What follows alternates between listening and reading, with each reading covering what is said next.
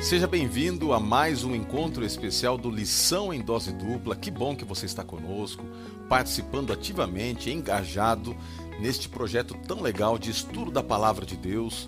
Você que é professor da Escola Sabatina, você que é diretor da Escola Sabatina, você que simplesmente entra porque gosta de aprender mais da Bíblia, aprender mais do conteúdo da lição da Escola Sabatina, seja bem-vindo a mais um encontro especial, um encontro que nós temos aqui semanalmente e hoje eu quero dizer para você que está aí participando que temos aqui conosco um convidado muito especial.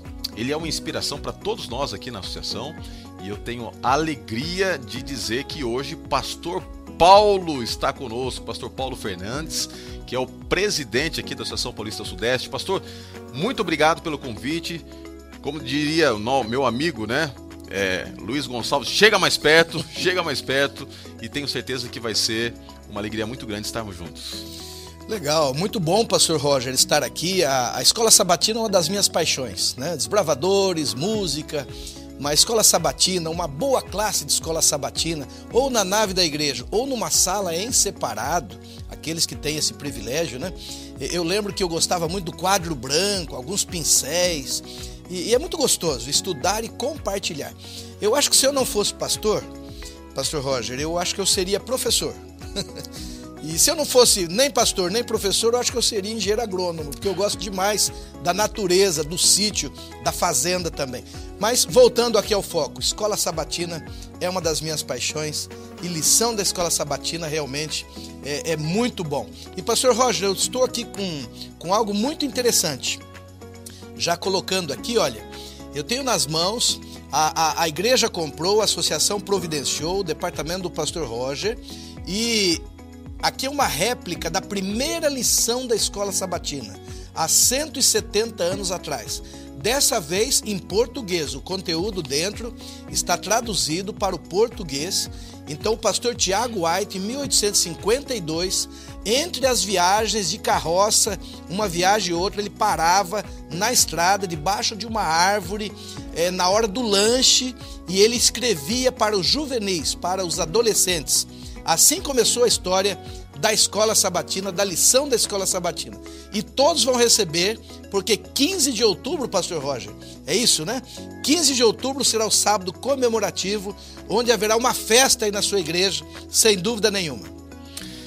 É isso aí, você que é professor da escola sabatina, você que é diretor da escola sabatina, como o pastor Paulo aqui de maneira muito propícia apresentou, você vai receber então este presente, né? Este este agrado que a gente tem a alegria de compartilhar a primeira lição da escola sabatina, agora traduzida para o português. Nós tínhamos já um exemplar desta primeira lição em inglês que foi entregue aí algum tempo atrás, mas agora sim em português, que facilita ainda mais a comunicação, a interação e você também é, se aprofundar neste conteúdo que deu origem a esta escola que é uma escola incrível, a escola que está presente praticamente no mundo todo, trabalhando fortemente na possibilidade de nos aprofundarmos na palavra de Deus.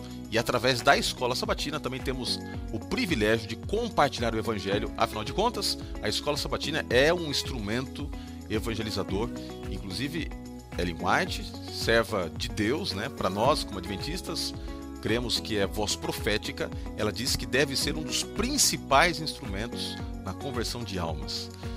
É isso aí. Se você não compartilhou a live, por favor, compartilhe agora. Você que está pelo Facebook ou pelo YouTube, é muito simples. É só entrar no link para compartilhar. Compartilhe com seus contatos, com seus amigos, para que nós tenhamos mais e mais pessoas participando do Lição em Dose Dupla. Pastor Paulo, vamos agora entrar no estudo desta semana, a lição 12, que tem por título Morrer como Semente. Não sei se você está com a lição, você pode agora pegar a sua lição, pegue sua Bíblia. Vamos ter um momento agora interativo, nós aqui conversando sobre a lição, você aí ouvindo.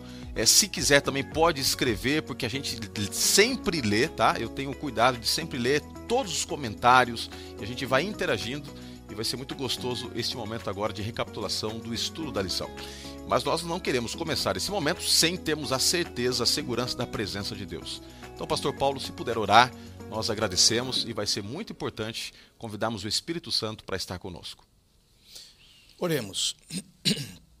Amado e grande Pai que estás nos céus, nosso Senhor, mais uma vez pedimos a sua iluminação, a sua ajuda, para que a gente possa passar aqui pelos pontos altos que estudamos essa semana, para que cada irmão, professor, amigo, é, pessoas que estão estudando a Bíblia, possa grifar, anotar algo a mais para compartilhar com os nossos alunos, nossos irmãos, nossa família e assim por diante. O Senhor é o nosso convidado, nos ilumine, pedimos por Jesus. Amém, Senhor.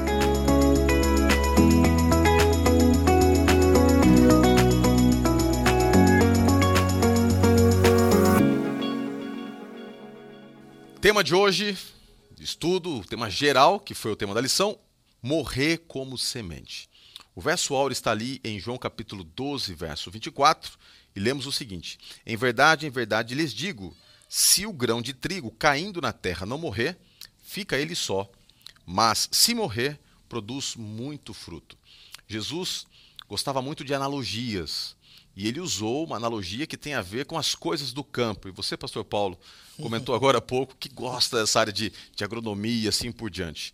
É, onde você cresceu, pastor, você teve bastante contato com, com plantações, né? Exato. Existe uma peculiaridade nessa analogia que Cristo usou, porque para que haja vida é preciso ter morte. Como foi a sua experiência rapidamente, pastor, se puder introduzir até para a gente ir aí criando esse clima gostoso de interação, como é que foi essa sua experiência com o campo, com a plantação e tal? E o que, que te impressiona já de, de cara, assim, pastor, nessa analogia que Jesus usou?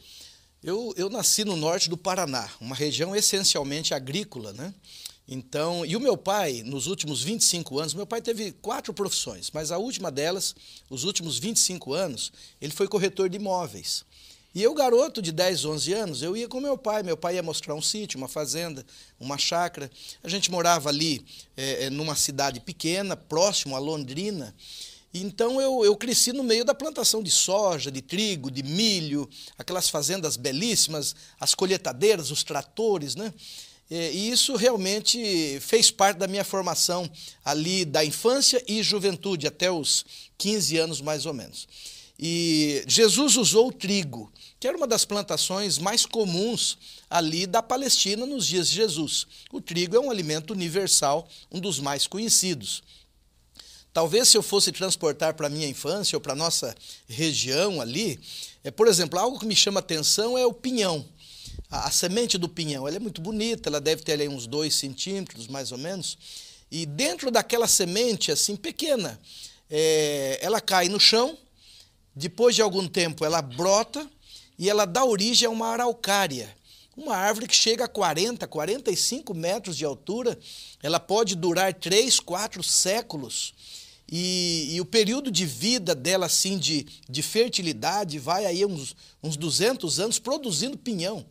Então veja, mas foi preciso que uma semente caísse no chão, ela abrisse mão da sua beleza, abrisse mão do seu verniz para dar origem a uma nova árvore. Jesus usou o trigo nós podemos usar várias coisas aqui da nosso, do nosso país. Eu lembrei aqui, por acaso, da semente da araucária. Mas se você estiver numa outra região, é, sempre as sementes abrem mão do seu status de segurança, de beleza, para que possa então dar continuidade né, a, a, essa vida. Veja, o feijão que nós estamos comendo hoje, o, o, o, arroz, o milho, o girassol, foram sementes que vêm de geração em geração sendo cultivada, cuidada e assim por diante, para que isso aí não, não termine, não pare.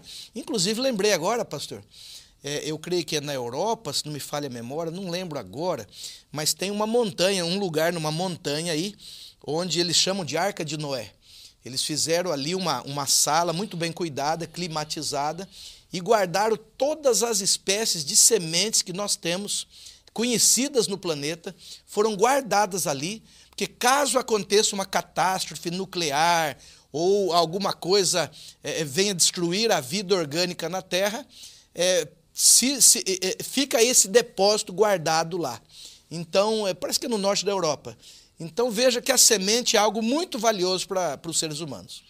E, e, é impressionante a gente ver, pastor Paulo, e você que também está participando conosco, que Jesus utilizou-se dessa, dessa situação tão simples do dia a dia, que fazia parte ali do, do, do trabalho diário dos agricultores na Palestina para explicar algo muito profundo.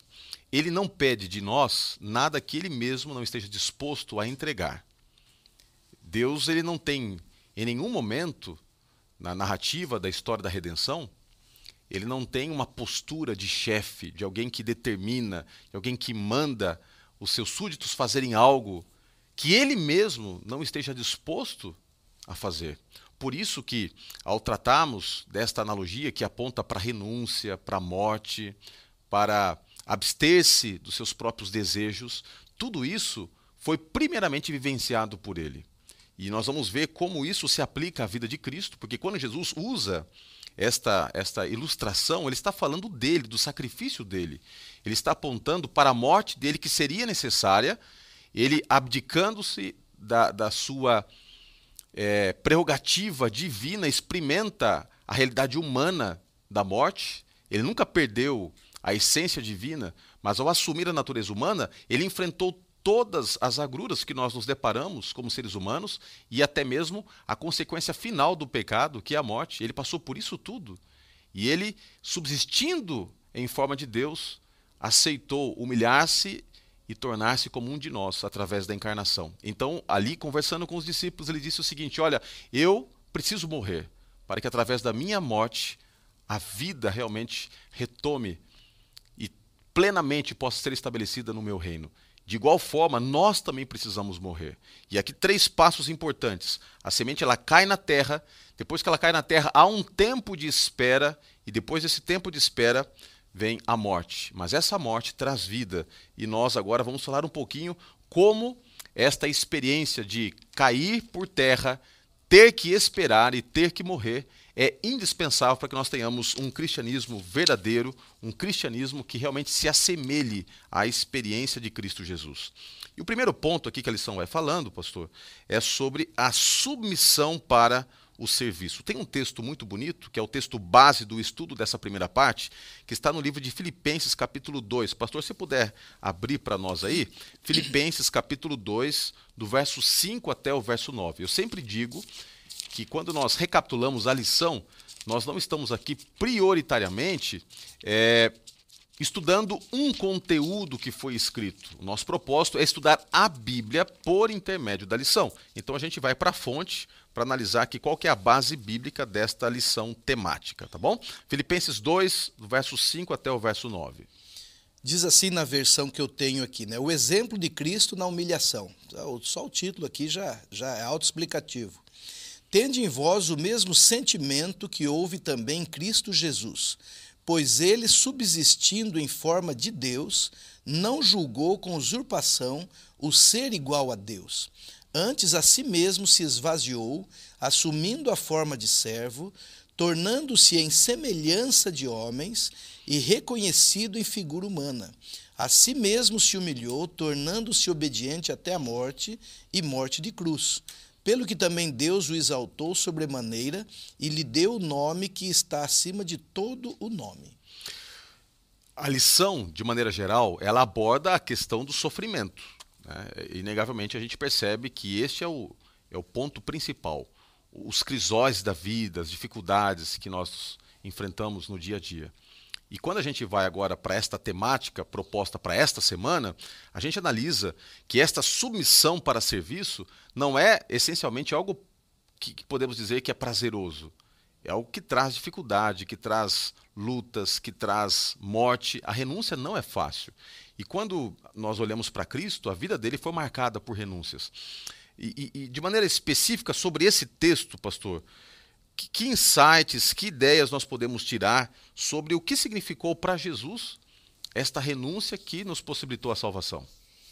É uma das coisas mais belas, né, quando a gente estuda, esse, quando a gente estuda teologia, essa matéria chama-se cristologia.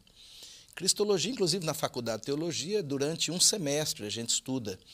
É, o, são duas coisas assim que nos intriga, nós vamos estudar por toda a eternidade que nós não entendemos muito bem, nós compreendemos parte, e parte a gente compreende pela fé, mas são dois grandes mistérios, pastor Roger. A encarnação de Cristo, o momento da encarnação de Cristo, e 33 anos depois, o momento da morte de Cristo. São dois atos teológicos muito profundos, e isso vai ser tema de estudos por toda a eternidade. Mas a Bíblia dá, dá, dá muitos, muitas é, pistas e muitas informações que dá para a gente ter uma, uma noção. Por exemplo, é, de, Jesus deixou os palácios do céu, a glória celeste, o comando de anjos, arcanjos, serafins, querubins, todas as hostes celestes. E ele vem, se esvazia, nasce ali em Belém. Os cartõezinhos de Natal são, são muito bonitos, são românticos, a gente manda para os parentes ali perto do Natal, né? A gente dá uma olhadinha, tem a estrela, tem a manjedoura, o menino Jesus, Maria. É, é, é bonito ali a, a gravura, o desenho. Mas na realidade não foi bem assim, não. Ali era um lugar mal cheiroso, um lugar úmido, um lugar frio, é, um lugar com moscas, um lugar com animais em volta. Agora imagine o rei do universo, que fez a galáxia é, de Andrômeda, que abriu o Mar Vermelho, que fez sacudir o Monte Sinai, agora nascendo ali num coxo, é, com capim. E, e agora Jesus é, é, ele começa a crescer como criança numa vilazinha de Nazaré, muito simples é, com pessoas morrendo, pessoas é, com problemas de saúde. Em algum momento, o pai dele, terreno, morreu, ele participou de um funeral, a gente não sabe exatamente quando, mas foi algo entre os 12 e os 30 anos. Teve um momento que José morreu. E, então, e agora Jesus vai crescendo dos 12 até os 30 anos, quando ele assume de fato o ministério, né? E todos os dias da vida de Jesus, pastor Roger, era uma luta era uma batalha. É, Jesus tinha uma sandália só, Jesus tinha uma, uma túnica só. Eles, eles não sabiam que iam comer no outro dia. Jesus ele multiplicava o pão para as outras pessoas, mas ele não podia é, é, fazer aparecer pão para ele mesmo, porque isso não podia ser feito dentro do plano da redenção. É por isso que ali em Sicar, quando Jesus encontra aquela mulher, a Bíblia diz que os discípulos haviam ido comprar pão. Veja, o homem que multiplicou cinco pães e dois peixes e deu de comer a cinco mil pessoas, agora estava dependendo dos discípulos ir comprar pão. Então, veja, a vida de Jesus, todos os dias, era uma, uma batalha. Um dia ele encontra um homem endemoniado, é, ali em Gadara, e Jesus pergunta para ele: Como é o seu nome? Ele falou: Legião. Olha que coisa. Então, é, é, era assim: é, a vida de Jesus e o ministério de Jesus foi realmente é muito duro, muito complicado. Dos 365 dias do ano, Jesus dormia debaixo de um teto e numa cama, eu acredito que um terço deles, em torno de uns 100, cento e poucos dias. 200 dias do ano, Jesus passava ao relento, no, ou no Monte das Oliveiras, ou na praia, ali próximo a uma fogueirinha com os discípulos, ou dentro de um barco. Você já dormiu dentro de um barco chacoalhando? Um barco de madeira simples, não é um camarote ali um, um, um, quartinho é, com conforto como os cruzeiros de hoje. Era um barco de madeira ao relento, as ondas batendo. Então, realmente, esse esvaziar, Jesus foi um grão de trigo que caiu na terra, nesse planeta, morreu por nós, abriu mão da sua glória e então pôde nos trazer vida, pastor Roger. Que coisa linda, pastor. Você estava aí apresentando de maneira tão linda a, a submissão né, de Cristo à vontade do Pai, a sua renúncia, abstendo-se de toda a glória, mergulhando nesse planeta escuro de pecado. E eu fiquei aqui pensando, minha mente viajando. E realmente vai ser tema de estudo por toda a eternidade. Agora, perceba que a renúncia de Cristo ela é construída sempre é, em duas plataformas que são imprescindíveis. A submissão acontece sempre na plataforma da obediência. Você nunca vai é, submeter a Deus se você não estiver disposto a obedecê-lo. E esta submissão, ela vai também consolidar em algum momento numa outra perspectiva que mexe muito, que é da entrega. Você não serve para ser servido, você serve para entregar-se, deixar-se se desgastar nesse processo. E a vida de Cristo mostra isso. Aí você consegue entender porque o chamado para o serviço, muitas vezes o chamado para caminhar com Deus, implica em deixarmos para trás algumas coisas. O próprio Jesus falou que quem quiser segui-lo e não estiver disposto a deixar pai, mães, irmãos, às vezes dinheiro, às vezes oportunidades de emprego, não é fácil você caminhar com Deus em muitos sentidos. É lógico que é uma benção, é um privilégio, é uma alegria incomparável servir a Jesus. Mas abster-se de coisas, essa renúncia, não é prazerosa em si mesma. De maneira intrínseca, ela envolve sofrimento, ela é uma luta contra o eu. E é por isso que a gente vê Oséias, por exemplo, sendo chamado por Deus para servi-lo e deixando de lado os sonhos que ele tinha de construir uma família perfeita, ter uma, uma esposa perfeita, ele vai casar-se com uma mulher de prostituições. Você percebe Isaías sofrendo at através de todo o ministério profético que ele exerceu. Jeremias, olha o, o profeta das lágrimas, quanta coisa ele teve que deixar de lado e renúncia que implicou em sofrimento. Ou seja, servir a Cristo é prazeroso, mas é muito diferente deste evangelho da prosperidade que é pregado aí fora. Servir a Cristo implica também em submissão para o serviço. E quando nós estamos submissos a Deus, o que vai valer a partir desse momento não é o que eu quero, é o que ele diz. E isso ele não apenas determinou, ele vivenciou. Por isso que ele é o nosso exemplo, a nossa referência nesse aspecto. E esta entrega muitas vezes implica em morrermos para o eu. Para nós conhecermos os caminhos de Deus para a nossa vida, para entendermos o que Ele quer de nós, o que Ele pode fazer através de nós, nós precisamos morrer para o eu. E tem um texto bonito, pastor, novamente nós vamos aqui para a fonte, Romanos 12, 1 a 2, e esse texto nos fala sobre a importância de morrermos para o eu, de sermos um sacrifício vivo, a gente vai conversar um pouquinho sobre isso. Romanos 12, do verso 1 até o verso 2. Vamos ler? Eu também estarei aqui abrindo a Bíblia, mas o pastor Paulo estará conduzindo a leitura.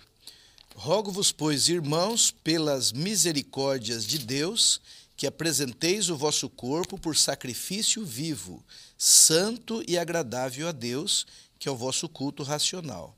E não vos conformeis com este século, mas transformai-vos pela renovação da vossa mente, para que experimenteis qual seja a boa, agradável e perfeita vontade de Deus. A palavra aqui transformai-vos, no original é metamorfê, que vem a palavra metamorfose. A gente vê a lagarta, ela vira uma borboleta, né? A gente chama de uma metamorfose. Então, na realidade, o cristão ele passa Quanto mais próximo de Jesus, ele vai, ele vai moldando a sua vida, ele vai passando por essa transformação. E o maior milagre que existe são vidas transformadas. A pessoa bebia, era caído na calçada, a esposa já não tinha muita esperança, os filhos, e de repente esse homem entra numa igreja e ele começa a entrar em contato com Cristo. Um dia ele toma a sua decisão e você vê depois de algum tempo ele com um blazer, uma gravata, uma Bíblia na mão e é o diácono da igreja. Maior milagre, vidas transformadas. E, e é interessante que quando Paulo começa essa situação de, de, de apresentar como Deus transforma uma pessoa, ele usa a expressão sacrifício vivo. E a gente romantiza muito essa expressão e fica aquela coisa bonita, né? Somos um sacrifício vivo. Mas se a gente parar para analisar o que, que é um sacrifício, é, bom, eu não gostaria de ser sacrificado. Né? Quando olho para para a história de Abraão e de Isaac, eu fico pensando que coragem e que fé teve Isaac, tanto quanto seu pai. Porque você precisa de muita fé para matar um filho, mas precisa de fé tanto quanto para aceitar ser morto, né? Por um pai que poderia facilmente ser vencido pela, pela força e pela jovialidade que ele tinha ali, Isaac. Então, quando a gente olha para essa expressão que Paulo coloca aqui, olha, nós temos que nos apresentar como sacrifício vivo, Aqui não é um convite a, a nos deleitarmos numa estrutura literária bonita. É um convite para refletirmos no que significa esse ser sacrifício, né? Morrer. Isso é forte, não é, pastor? Está, o pastor estava falando, eu estava lembrando aqui. Hoje o cristianismo é uma religião mundial, respeitada. Ela tem seguranças nas constituições dos países, a liberdade. Então, a maior parte do mundo você pode exercer o cristianismo de forma mais, tranquila, com poucas exceções no, no planeta. Mas eu estava voltando e lembrando aqui é, os primeiros três séculos do cristianismo, pastor. Pensando em, em, em sacrifício vivo, os primeiros três séculos do cristianismo foram muito duros. Para nós chegarmos onde nós chegamos agora, de poder chegar numa igreja com 400 lugares, com um piano bonito, uma orquestra, nos levantarmos ali para o primeiro hino do culto Isso, isso teve um preço muito caro no passado. Né? Uma noiva se casar ali diante de um sacerdote cristão. É, eu fico pensando nos primeiros três séculos, milhares de pessoas é, foram queimadas vivas, milhares de pessoas foram jogadas para as feras ali no circo romano, milhares de pessoas passaram a maior parte da vida dentro das catacumbas, que eram os cemitérios da época, eles saíam apenas para uma ou outra atividade, buscar comida, alguma coisa, e se escondiam novamente. Enfim, os três primeiros séculos foram terríveis. Eles foram esmagados. E aí vem uma frase que tem tudo a ver com a lição dessa semana. Os historiadores, eles dizem que o sangue dos mártires, lá do começo, o sangue dos mártires era como sementes para o cristianismo. Então o Império Romano matava 10 cristãos, devido ao testemunho dos 10, batizavam 100. Aí o Império Romano, que era muito forte, ia lá e matava os 100. Aí batizava 5 mil. Aí eles matavam os 5 mil, batizava 50 mil. Chegou o um momento que não tinha como. Cada três pessoas do Império Romano, duas eram cristãs. Aí vem Constantino e fala: bom, não tem jeito, vamos declarar o cristianismo religião oficial. Ele era muito esperto, um grande estadista, um bom político. Ele falou: não adianta ficar combatendo esse povo. Quanto mais nós mata, mais persegue, mais cristãos se batizam. Mas veja, foi com um preço muito caro que o cristianismo se estabeleceu no mundo. O sangue dos mártires. Até o livro do Apocalipse diz que o sangue destes mártires clamam para que um dia sejam vindicados. E nós sabemos que vão ser.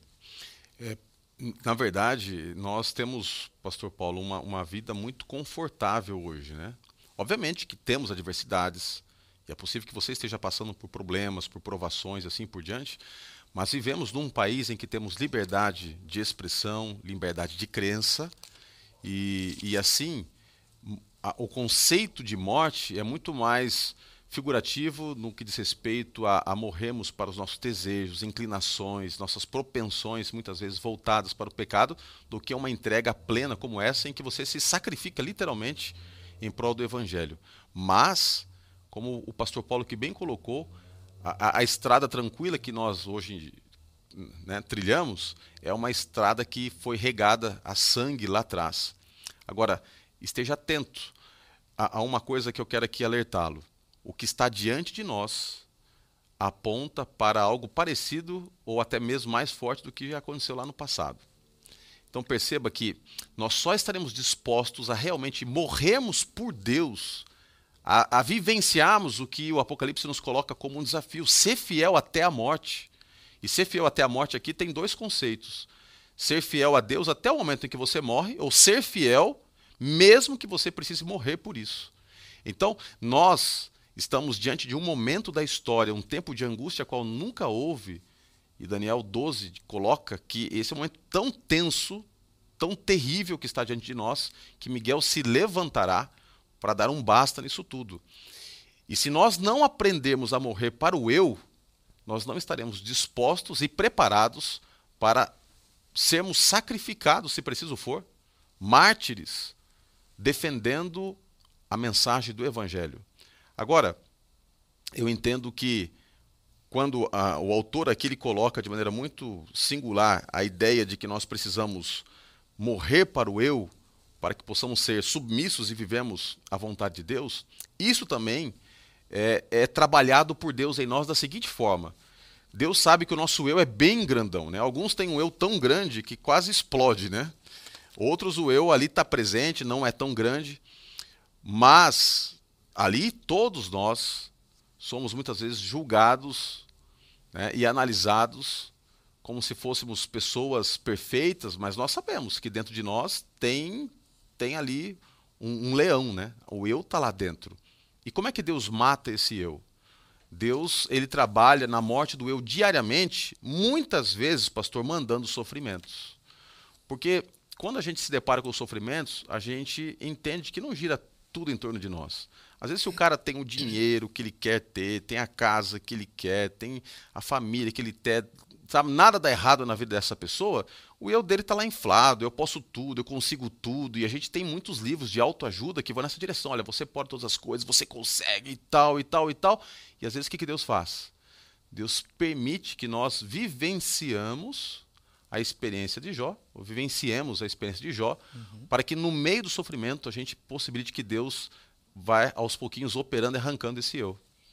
Pastor Roger, é, é, eu tenho um, assim uma conclusão teológica, é, é, algo meu. Pode ser que a gente possa estudar um pouco mais profundo e é, eu não, não, não posso dizer que todo mundo crê assim, mas eu até, até o momento eu compreendi assim. Deus ele não não é Deus que manda a, a, a aprovação, a tentação. É Deus ele permite. Então, é, por exemplo, no caso de Jó, né, Satanás chega e diz, é, Deus fala, falando com Satanás, você viu meu servo Jó? Ele falou, bom, ele te serve porque ele tem gado, ele está tudo bem, né, como o pastor estava falando agora. Então, quer dizer, Satanás ele desafia Deus. Olha, é obediente a você porque ele tem muitas posses. E aí Deus confiava em Jó. Ele falou: então você vai e pode tirar tudo que ele tem, menos a, a saúde e a vida dele.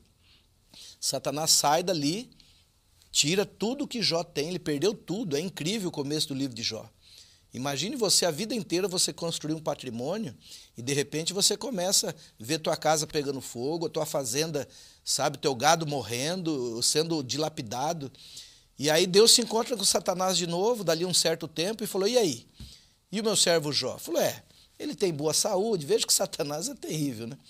Ele, ele, ele continua fiel porque, porque ele tem saúde. E Deus falou: Então eu, eu permito que você toque na saúde dele, mas não na vida dele.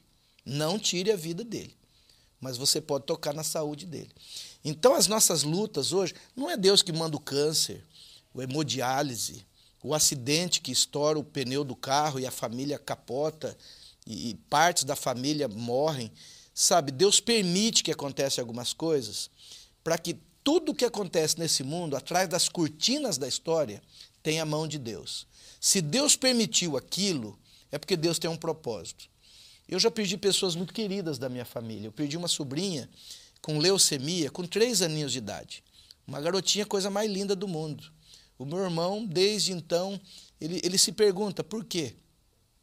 A gente perdeu há pouco tempo atrás um ancião de igreja muito amigo meu. Pensa numa pessoa fiel, dizimista, reformou a igreja, um, um bom pai, um bom. Sabe?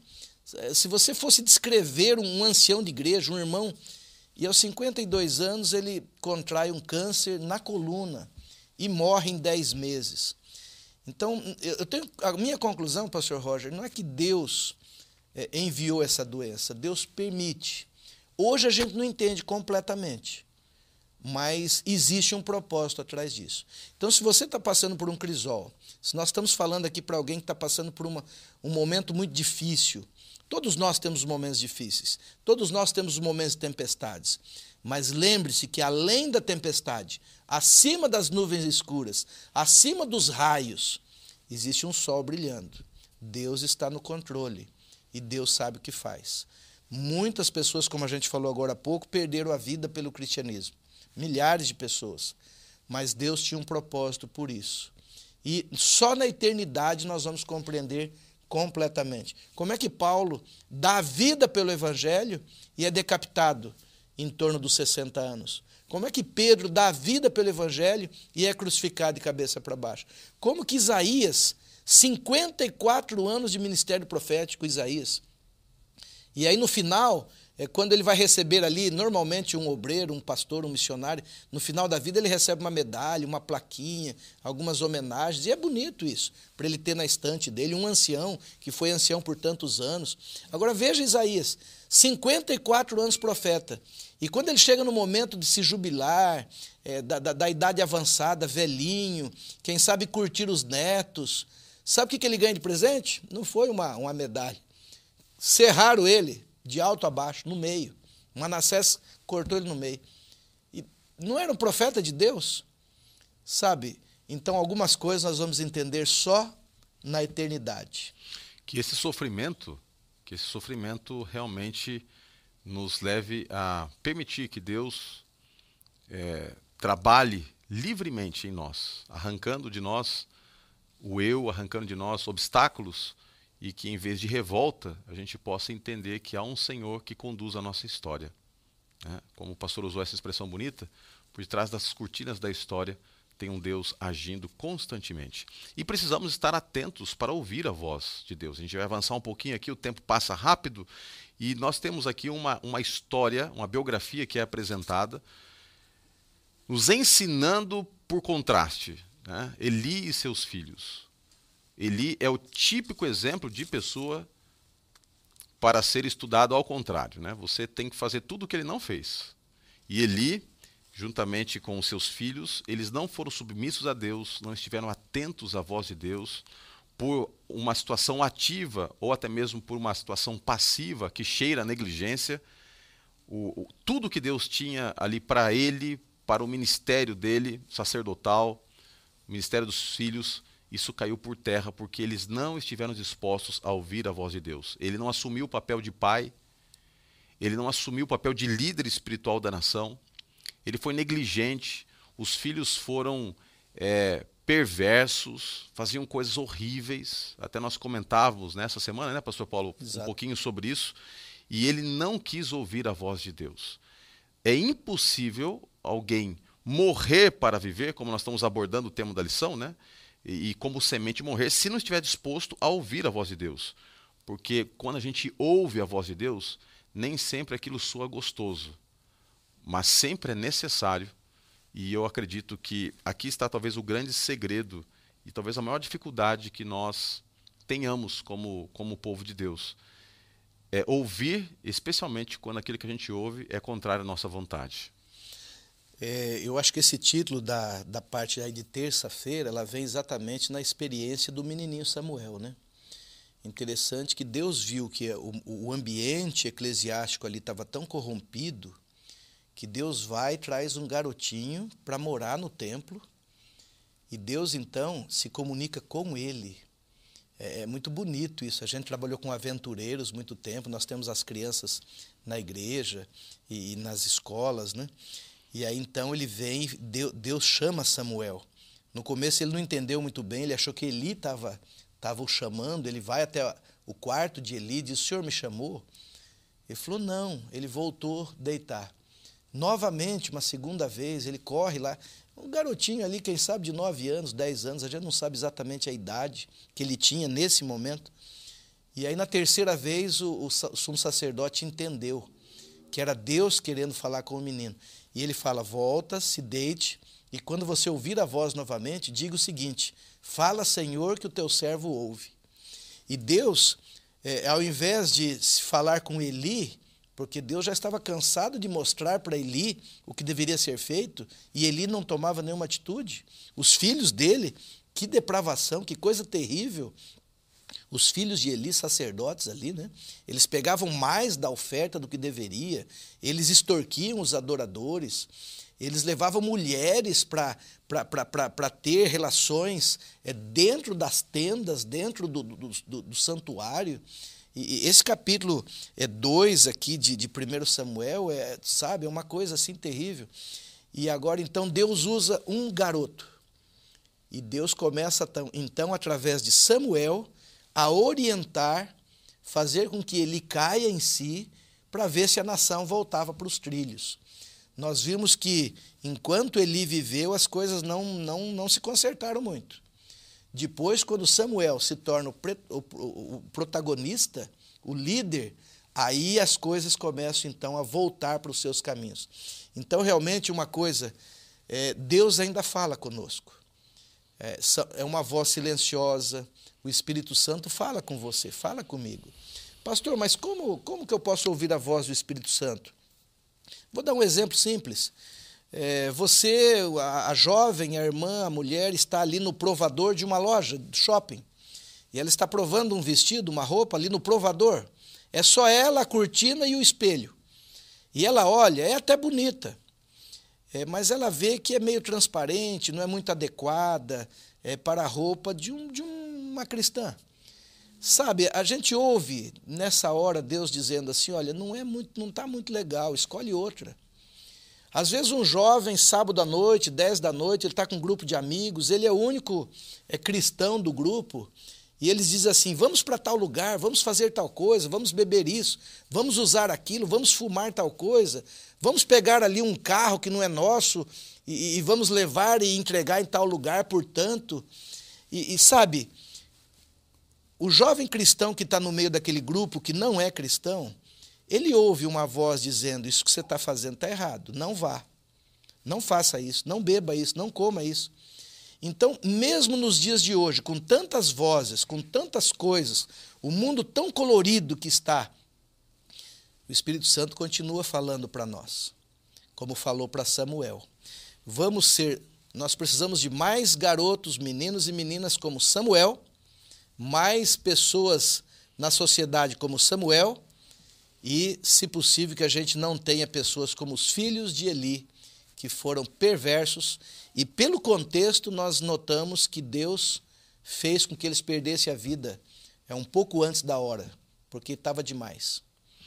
O pastor estava aqui falando, pastor Paulo, e eu lembrei daquele texto bíblico, né? Eis que ouvirás uma voz atrás de ti dizendo: Esse é o caminho, andai por ele. Deus sempre vai falar diretamente conosco.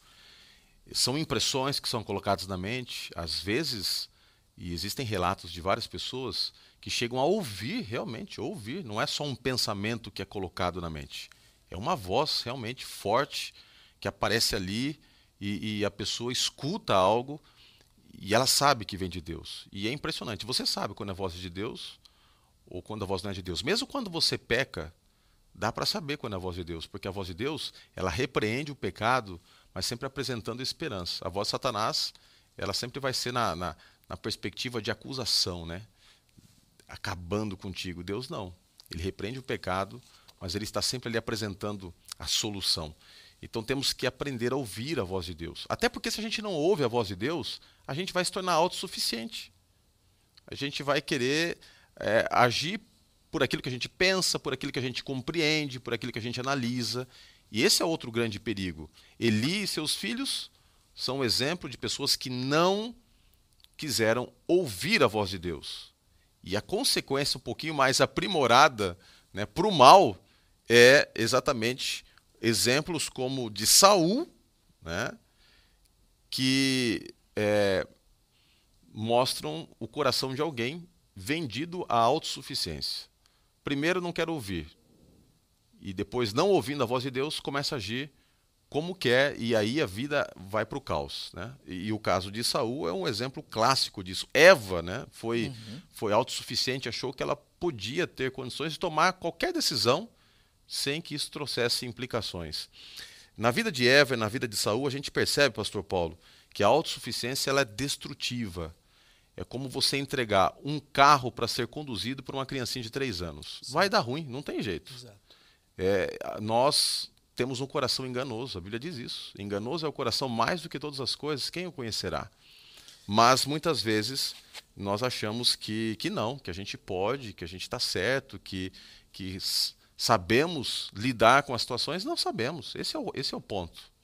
No cerne da autossuficiência, na essência da autossuficiência, está o egoísmo, que é a raiz do pecado uma fagulha de egoísmo, de orgulho surgiu no coração de um anjo é, lindo no céu, que era Lúcifer. É um querubim que andava entre as luzes, regia a música do céu. É um outro mistério. A gente falava sobre o nascimento e morte de Cristo. É, como que surge o mal? Como é que surge uma fagulha de egoísmo no coração de um querubim? Isso é uma coisa que nós não conseguimos entender também completamente nessa vida aqui. Agora, o mal não se levantará uma segunda vez, e essa é a boa notícia, é a boa nova. Né? Agora, a autossuficiência, é, Pastor Roger, em todas as tentações, as três tentações de Cristo, a autossuficiência estava na essência. Ó, se você é realmente o Filho de Deus, transforma essas pedras em pão e mata a sua fome. Ou seja, viver independente do Pai. Se você é o Filho de Deus, se joga daqui para baixo, que a Bíblia diz que os anjos o ajudarão. Então, a, a, essência de toda a tentação é viver separado de Deus. A, a, a serpente diz para Eva assim: Olha, você, se você comer dessa fruta, você vai ser conhecedora do bem e do mal. Ou seja, você não vai precisar mais ficar perguntando para Deus as coisas, consultando a Deus. É isso que Satanás quer. Satanás quer que você viva independente de Deus. Para que, que eu preciso na igreja? Para que, que eu preciso devolver minha oferta? Para que, que eu preciso cantar na igreja? Para que, que eu preciso orar? Eu vou lá e faço o que eu tenho que fazer. Para que, que eu tenho que orar antes de entrar no avião, antes de fazer uma viagem, antes de escolher uma moça, um rapaz, e assim por diante, antes de comprar uma casa, antes de vender uma casa? Então Satanás ele coloca na tua cabeça o seguinte: vive independente de Deus, não precisa. E a grande massa humana hoje, eles a, a filosofia é você não precisa de Deus. Quando Deus diz tem uma mulher só, tem um marido só, o que, que o mundo diz hoje? Não, você pode ter quanto você quiser. Quando Deus diz assim, não, viva é, o gênero, é um homem e uma mulher o casamento. Hoje a massa humana diz: não, você vive do jeito que você quiser, com quem que você quiser. Tem gente defendendo sexo até com animal. É, é, é, é a, a, política do mundo hoje. Olha onde chegamos. Você é livre. E aí aquelas palavrinhas vão aumentando cada vez mais, né? É não sei o quê, QI, mais. É, tem tantas letras ali que botaram mais lá, porque não tem, é, sabe, é, não tem limites a, a, raça humana. E Saul, segundo ano, pastor Roger, segundo ano de, de rei, o camarada já. Ele não era da tribo de Levi, ele era da tribo de. de é, era da tribo menor ali, deixa eu lembrar agora. Benjamim. Benjamim. Benjamim. Saul era da tribo de Benjamim, não era a tribo de sacerdote. Quem deveria fazer o sacrifício era Saul. Ele, é, é, era Samuel. E ele não teve a paciência de esperar. Samuel estava demorando um pouquinho, ele fez o sacrifício. Veja, isso é autossuficiência. Quer ver um outro exemplo? Não está na lição aqui, mas eu lembrei, lendo de Saul, a Bíblia fala do rei Uzias. Uzias, mesma coisa. Ele estava indo tão bem no reinado, ele começou tão bem, o rei Uzias, que ele entra no, no santuário, no, no, no templo, e ele vai oferecer sacrifício no altar. E os sacerdotes tentam impedi-lo, falam: Senhor, o senhor é o rei, mas não é sacerdote, isso aí é nós que fazemos. Veja, Deus ainda deu uma oportunidade, o Espírito Santo. E, e, ele, ele não deu, não, não ouviu a voz, não quis ouvir. E ele insistiu, passou por cima dos sacerdotes e foi oferecer sacrifício no altar. E a Bíblia diz que Uzias ficou leproso. Ele saiu dali, ele vai para um quartinho, uma casinha de leproso, e ele fica lá. Os últimos, se eu não me engano, 14 anos do reinado dele, o filho dele, de fato, era o, o, o regente ali, mas ele ficou numa casa de leproso por, parece-me, 14 anos, se não me falha a memória. Então a história de Uzias é uma história de autossuficiência. Querer passar por cima, é, viver independente de Deus, fazer aquilo que não está na minha. É, não, não, é, não é o meu papel. Né? Então, é sacerdote é sacerdote, estadista é estadista, o rei e assim por diante. Cada um de nós fazendo o seu papel. Vamos cuidar com a autossuficiência. Então, olha só como é uma progressão, né? Primeiro a pessoa não escuta, depois ela quer viver do jeito que ela quer, né? É, sem se importar com as orientações divinas. E aí vem o terceiro passo, que a pessoa ela começa a colocar substitutos no lugar de Deus. E a gente sabe que essa é uma realidade constante. As pessoas tem um vazio dentro de si que só pode ser preenchido por Deus. É o vazio do tamanho de Deus, é feito sob medida.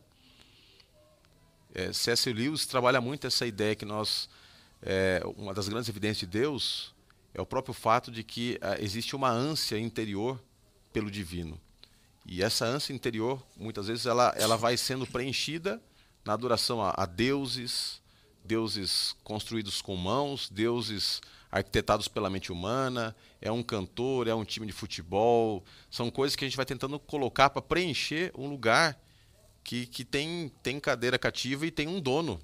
E esse lugar no nosso coração é o lugar de Deus, da primazia. É por isso que nós, muitas vezes, somos tentados a confiar nesses substitutos. Eu gosto também muito, pastor Paulo, de um, de um livro, até recomendo que você que está em casa, se não tem, adquira esse livro, escrito por um por um grande teólogo da igreja, John Paulin, e o título do livro é Deus no Mundo Real. E John Paulin ele se destaca por escrever né, bastante sobre Daniel e Apocalipse e assim por diante, mas nesse livro ele trabalha de maneira bem prática como é que funciona o cristianismo. Né? E ele vai estabelecendo ali algumas plataformas que as pessoas se apegam no tocante a buscar significado para a vida.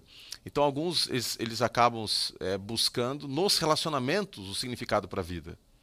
Então, aquela pessoa que vive para ser amada, para amar alguém, e que quer casar, e que quer ter filhos, só que em algum momento o relacionamento ele se mostra fraco, e em última instância, os mais lindos e perfeitos relacionamentos que possam ser construídos acabam com a morte. A pessoa percebe, puxa, eu coloquei minha primazia aqui de vida em algo que é fútil, frágil. Outros colocam nas realizações. É por isso que a pessoa só tem um foco. Ele quer fazer a faculdade, quer fazer o mestrado, pós-doutorado, porque ele vai sentir o valor próprio dele sendo construído de acordo com as, ah, com as plataformas de conquistas, né? os certificados e assim por diante. E isso é uma plataforma também frágil. A pessoa nunca vai ser feliz desse jeito. Tem pessoas que, que buscam nas riquezas, nas aquisições, e a pessoa troca de carro, e troca de casa, e troca de apartamento, e, e troca de piso na casa, e parece que está sempre infeliz, porque não é isso que preenche o coração humano. O que preenche o nosso coração é a presença de Deus, né, Pastor Paulo? E a lição ela vai usar aqui é, é, justamente a vida de Zacarias e, e, o que ele deixa ali, a mandado de Deus para nós como orientação, não por força nem por nem violência, por mas pelo meu espírito. meu espírito. É o Espírito e a presença de Deus que preenche o vazio do coração humano. Nós, seres humanos, Pastor Roger, o ser humano, ele foi feito, na, no nosso DNA, na nossa essência, é, nós somos criaturas e nós fomos feitos, na nossa genética está para adoração. O pastor comentava agora. É, nós temos um drive instalado em nós, vamos usar a linguagem de computação. Existe um drive instalado dentro do ser humano que é para adoração. Só que essa adoração é a pessoa correta, que é o Criador, que é Deus. Só que o que, que acontece? É, Satanás sugere para que a gente adore outras coisas. Aí vem os substitutos, né? Nós acabamos de ter o Rock in Rio agora. E de vez em quando eu via um pedacinho do jornal ali, do telejornal e tal, e a gente via aquele mar de gente ali. Pessoas que passaram a noite ali, pessoas que, sabe, o banheiro improvisado, se alimentava mal, eh, consumindo bebida alcoólica, drogas, é, diante de, de, de, de, palcos assim, e, e, sabe, aquela banda tocando, pessoas, é, e, e a música, aquilo é uma adoração. Só que quem está em cima do palco não é criador, são criaturas. De vez em quando um morre de AIDS, de vez em quando um morre porque o avião caiu, de vez em quando. É, e assim por diante. São, é por isso que até o pessoal diz que são ídolos, né? Estou usando aqui a questão da música do Rock in Rio, mas eu poderia usar a Copa do Mundo está vindo aí, os jogadores de futebol. É legal a gente assistir um jogo ali, eu acho que faz parte da nossa cultura, um entretenimento e tal. Acho que não, não, não há problema, mas ah, por que, que eu vou fazer daquele jogador um ídolo? Ah, eu tenho que ter um pôster no meu quarto, eu tenho que dar o nome do meu filho. Tem gente que o filho nasce, ele põe o nome do jogador de futebol, do goleiro, do, do artilheiro, né? E assim por diante. Então é o seguinte, vamos adorar a pessoa correta, adorar a Deus. As três mensagens angélicas já sugerem isso. Adorai aquele que fez o céu, a terra, o mar e a fonte das águas. Tirou Deus, o restante tudo é criatura. Então, vamos cuidar com esses substitutos, né? Tem gente que adora o professor da faculdade, aquele camarada, aquele guru do mundo empresarial, aquele camarada do mundo do coach, que dá ali as, as regras, aquele economista, aquele político. Sabe, são todas criaturas, são todas pessoas finitas. Chega um momento que morrem. Acabou de morrer a rainha da Inglaterra. Uma pessoa muito querida, conhecida mundialmente, mas é uma pessoa mortal, morreu, tá certo? Estou até achando que, é, sabe, é, não sei para que tantos dias assim também, mas é a cultura britânica, está tudo certo. Mas é, parece, parece que seja um culto meio exagerado assim, né? Mas sabe, realmente vamos focar adoração a Deus. Tudo o restante é passageiro. Que bom que você permaneceu conosco até o final. Nós estamos chegando ao final, né, Pastor Paulo, de, desse estudo tão prazeroso da palavra de Deus. Eu tenho um recado para você. O recado aqui se resume a uma sentença. Nós falamos aqui da importância de morrermos como semente, para que, através da nossa vida, seja frutificado o reino de Deus. E diz assim: a submissão à vontade divina é o cerne da vida cristã. Ponto. Submeter-se a Deus é a essência, é a base do cristianismo. Por isso que somos cristãos. Porque não vivemos para nós mesmos, vivemos para Cristo, a ponto de o nome dele ser imposto sobre nós. Somos cristãos, os seguidores de Cristo. Aqueles que estão dispostos a morrer como semente, para que possam, assim, através desse sacrifício, ver os frutos alcançando outras pessoas e o reino de Deus se expandindo. Que Deus abençoe você, querido professor da escola sabatina, para que através da sua vida, através dos seus ensinos, muitas pessoas sejam inspiradas a ter essa vida de renúncia, de entrega, e olhando para você possam entender o seguinte: olha, eu quero caminhar como este irmão, como esta irmã, porque ao estar com ele eu consigo perceber mais de perto uma entrega tão grande a ponto de ver Jesus nele ou nela. Que você seja essa referência, que eu seja essa referência, e mais do que tudo, que Cristo seja a nossa grande referência de entrega, que a mão do Senhor esteja sobre nós e que possamos aproveitar esses momentos para interagir com aqueles que estão ao nosso redor, na unidade da escola sabatina, trocando ideias, percepções que você pegou aqui e ali, uma outra ideia que pode enriquecer o estudo da lição e a apresentação da mesma, e que neste momento especial em que nós estamos aqui relembrando e compartilhando o estudo, a gente possa também não apenas conhecer, mas orarmos a cada dia, Senhor, mais do que entender, que eu possa viver isso tudo que eu estou aprendendo. Talvez o que o mundo mais precise não é de doutores mas de pessoas que sejam realmente o espelho de Cristo. Nós temos aí muitos doutores. A grande pergunta é quem é espelho? Quem realmente está refletindo Jesus? Que você seja esse espelho, tá bom? O meu meu muito obrigado a você, obrigado ao pastor Paulo pela presença conosco. E nós vamos agora orar e lembrando que você tem acesso à síntese de tudo aquilo que a gente tem apresentado que vai ser colocado no link de descrição, tanto do YouTube quanto do Facebook, na transmissão deste encontro nosso do Lição em Dose Dupla. Semana que vem nos encontramos, mas vamos nos despedir pedindo a presença do Senhor conosco. Senhor Deus, muito obrigado pelo momento que nós tivemos de reflexão, momento de muita introspecção, um assunto tão importante, tão prático, que nos faz é, pensar um pouquinho sobre como temos vivido e o que precisamos ainda fazer para que de verdade possamos morrer e que o Senhor unicamente possa viver em nós. É que a tua paz esteja sobre todos os que estão participando dessa transmissão e que através da lição da escola sabatina, seja nesse momento agora introdutório de estudo, ou seja na unidade, na igreja, que ela possa gerar de maneira coletiva e individualmente um espírito de entrega, de renúncia para que a tua luz, a tua glória se manifeste em nós. Oramos em nome do nosso querido e amado Salvador Cristo Jesus. Amém.